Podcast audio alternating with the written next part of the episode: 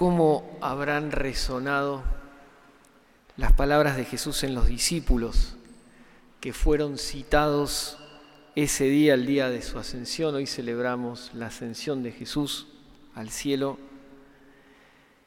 en la montaña de Galilea mencionada en el Evangelio. Dice la palabra que al verlo a él, sus discípulos se postraron y algunos de ellos todavía dudaron. Y fuese el momento en donde resonó con fuerza esta palabra, vayan.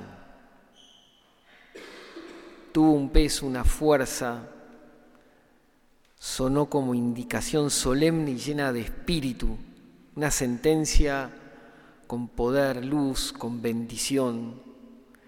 Fue una sola expresión, un verbo, una voz que quedó grabada para siempre en ellos y en todos los discípulos de Jesús. Vayan.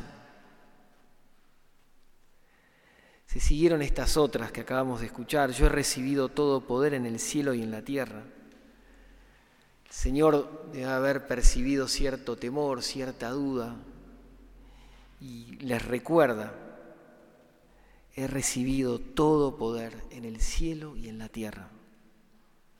Como si el Señor les dijese, cuentan conmigo, con el poder de mi presencia, con mi amistad, con mi cuerpo, sangre, con mi espíritu, con mi Padre.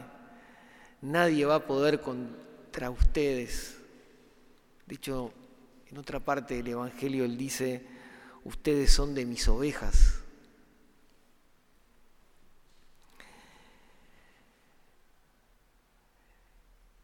Y agrega, hagan que todos sean mis discípulos, bautícenlos en el nombre del Padre, del Hijo y del Espíritu Santo.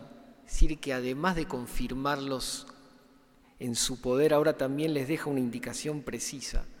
Hagan discípulos, compartan con otras personas lo que les enseñé, compartan mi amistad, mi bendición, alegría, plenitud, sumérjanlos en mis palabras, en mi enseñanza, en mi corriente de vida nueva, en mi fuerza, en mi gracia, en mi bondad, en mi esperanza y paz. Bauticen en el nombre del Padre y del Hijo y del Espíritu Santo. Sumerjan a otros en el conocimiento y vida de mi persona. Vayan y que muchos me conozcan. Son las palabras finales de Jesús antes de ascender al cielo y remata el mensaje con palabras de consuelo. Estaré con ustedes hasta el fin del mundo. En otras palabras, los voy a estar acompañando, estaré a tu lado, cuenta conmigo. Es más, seré yo mismo quien vaya en ustedes. Escuchaba el otro día un testimonio de una señora que se convirtió y que dijo esto. Durante mucho tiempo en mi vida la señora tiene 83 años. Pensaba que Jesús iba a mi lado. Hice un retiro, me estoy acercando a Dios y tuve esta experiencia y es lo que comparto. Y este era el testimonio. Jesús no solo vive a mi lado, sino que descubrí que vive en mí. Les dijo Jesús, yo estaré con ustedes hasta el fin del mundo. Hoy celebramos la ascensión de Jesús, que Él sube al cielo y antes de irse deja esa palabra.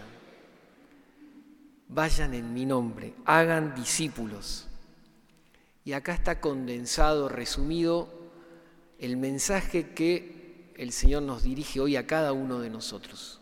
Vayan también podríamos tomar esa otra frase que escuchábamos de los hechos de los apóstoles en la primera lectura. Sean mis testigos en Jerusalén, en Judea, en Samaria y hasta los confines de la tierra. Sean mis testigos en todos lados.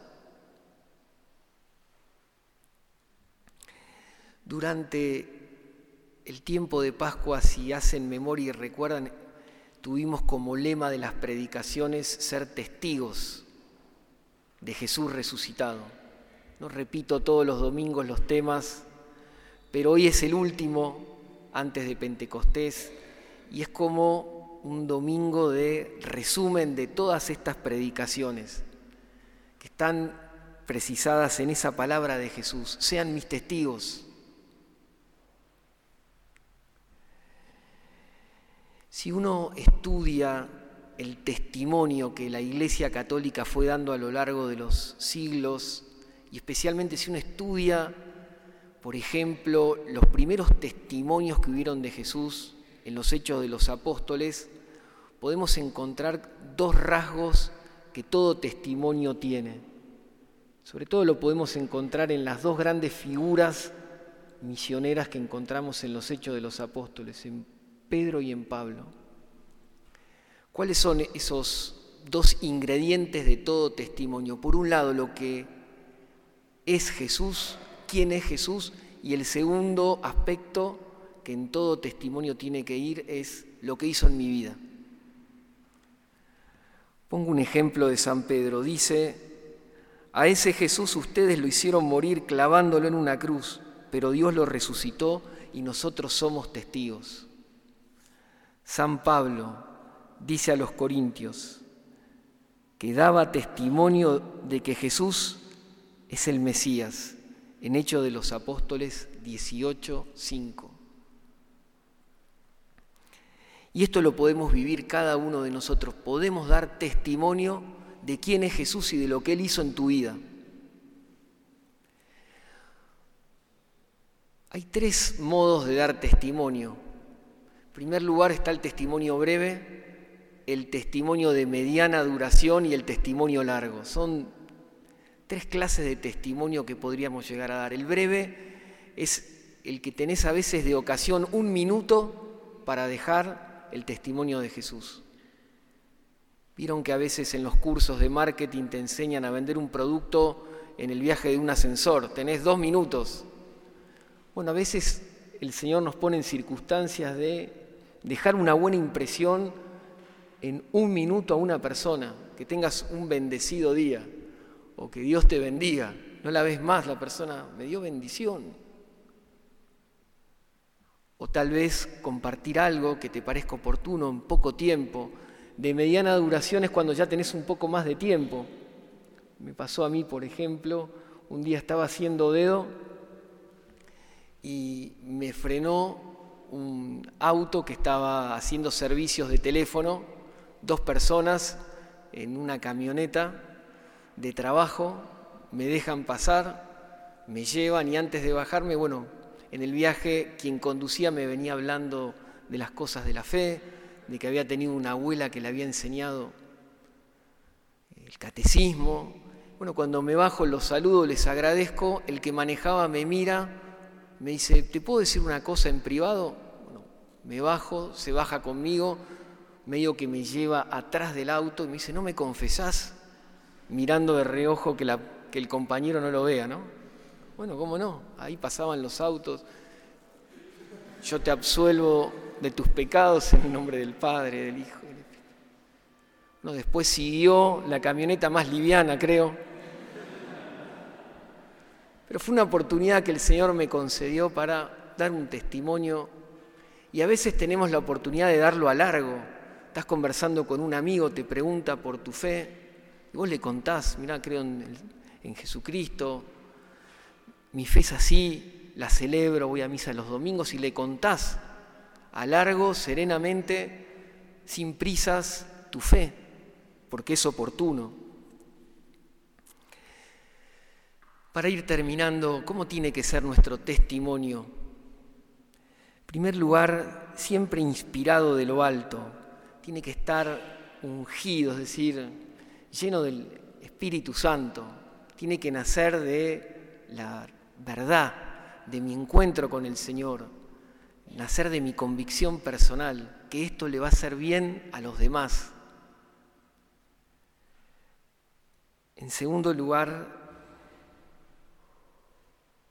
personal, sincero, auténtico, en tercer lugar, preciso, directo, no andar con vueltas, decir sin confusiones lo que hay que decir, recordando lo que hoy nos dice el Señor. Voy a estar con ustedes hasta el fin del mundo. te voy a acompañar, vas a estar conmigo. Y por último, siempre el testimonio, llenarlo de esperanza, de positividad, de alegría, para que le dé fuerza a la persona. Esta semana la invitación es, por un lado, escribir tu testimonio. ¿Cuál es tu testimonio? Si tuvieras un minuto para contarle a otra persona lo que significa para vos la fe, ¿qué le dirías? ¿Cuál es tu mensaje personal, único? Y en segundo lugar, la propuesta para esta semana es compartirlo con alguien, con otra persona. Termino citando un pensamiento de Santa Teresita del Niño Jesús para que nos motive y, podamos practicar estas palabras que hoy nos dice Jesús. Sean mis testigos, vayan. Viene diciendo que ella quiere ser todas las vocaciones, que no sabe bien cómo amar más al Señor y sabe que un modo de hacerlo es hablando de Él. Y termina este pensamiento diciendo estas palabras. Tengo vocación de apóstol. Quisiera recorrer la tierra, predicar tu nombre y plantar tu cruz gloriosa. Pero Jesús, una sola misión no sería suficiente para mí. Quisiera anunciar el Evangelio al mismo tiempo en las cinco partes del mundo y hasta las islas más remotas. Quisiera ser misionero no solo durante algunos años, sino haberlo sido desde la creación del mundo y seguirlo siendo hasta la consumación de los siglos. Uno comprendió el sentido de estas palabras, vayan sé testigo. Ahora te toca a ti.